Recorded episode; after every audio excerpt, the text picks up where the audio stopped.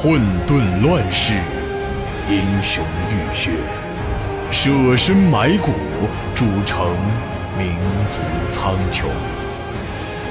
岁月如河，江山如歌，七年战国，写尽帝国苍茫。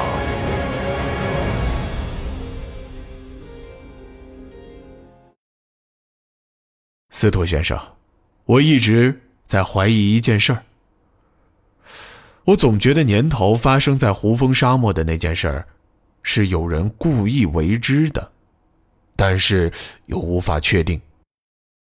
司徒祝望显得很平静，他稍稍寻思了一会儿，才十分谨慎地答道：“其实我也有这种想法，特别是在最近这些事儿发生之后。”如果把所有的利益关系梳理一下，就会得出一个简单的结论。齐威点了点头，他明白司徒祝望的意思，因为这与自己的猜想也不谋而合。司徒祝望微低下头，像是有事要说，却又犹豫不决。以齐威对司徒的了解。当然，立刻就看出了这点心事。戚薇说话不兜圈子，特别是对司徒祝望先生，是有什么话想说吗？司徒祝望微微点了点头，却还是没有回答。司徒先生，但说无妨，这里只有我们两人，先生不用见外。司徒祝望依然没有说话。他又踏进几步，将声音压到最低，这才终于说道：“我认为，京城现在出事的可能性很大。我们离开京城的时候，刘大人就已经被治罪，连曹丞相也失去了相位。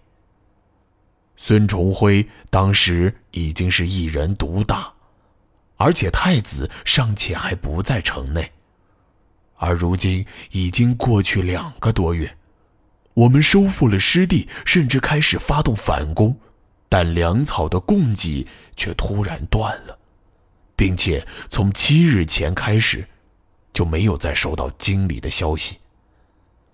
派回去的人同样杳无音信，我相信将军不会没有察觉到这点。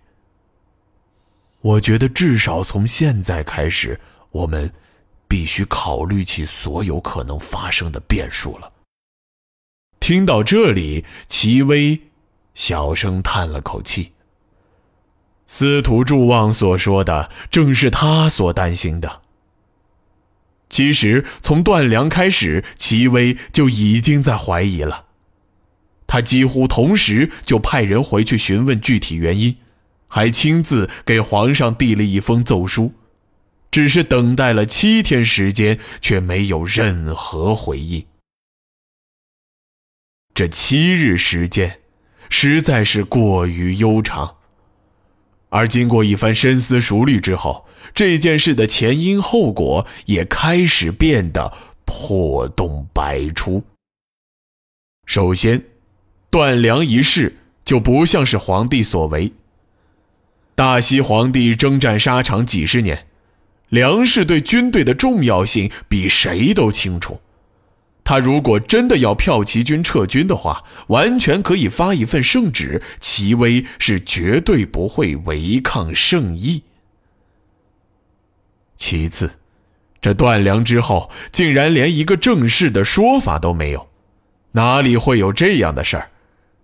这种可能导致军队彻底溃散，从而引起国家生存巨大威胁的事儿，竟然没有一个合理的，甚至是最基本的解释。我的确是有一个建议，只是这个建议。司徒祝望默默注视着齐威，却没有把话说下去。先生。但说无妨。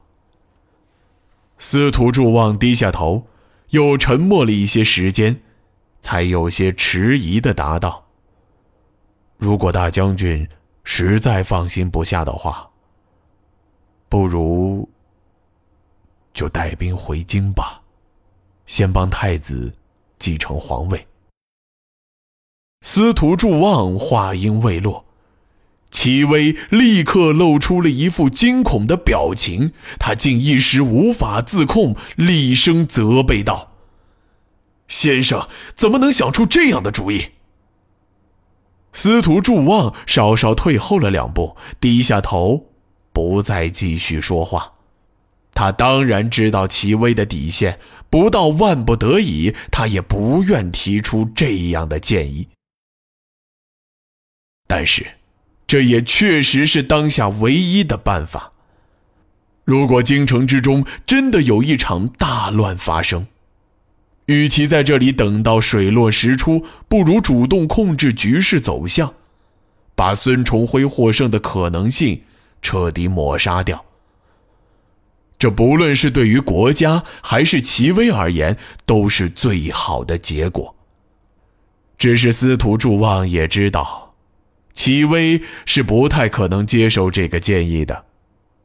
齐威心里装了太多的道义，这些道义让齐威成为皇上最信任的武将，但又同时成为了他最大的羁绊。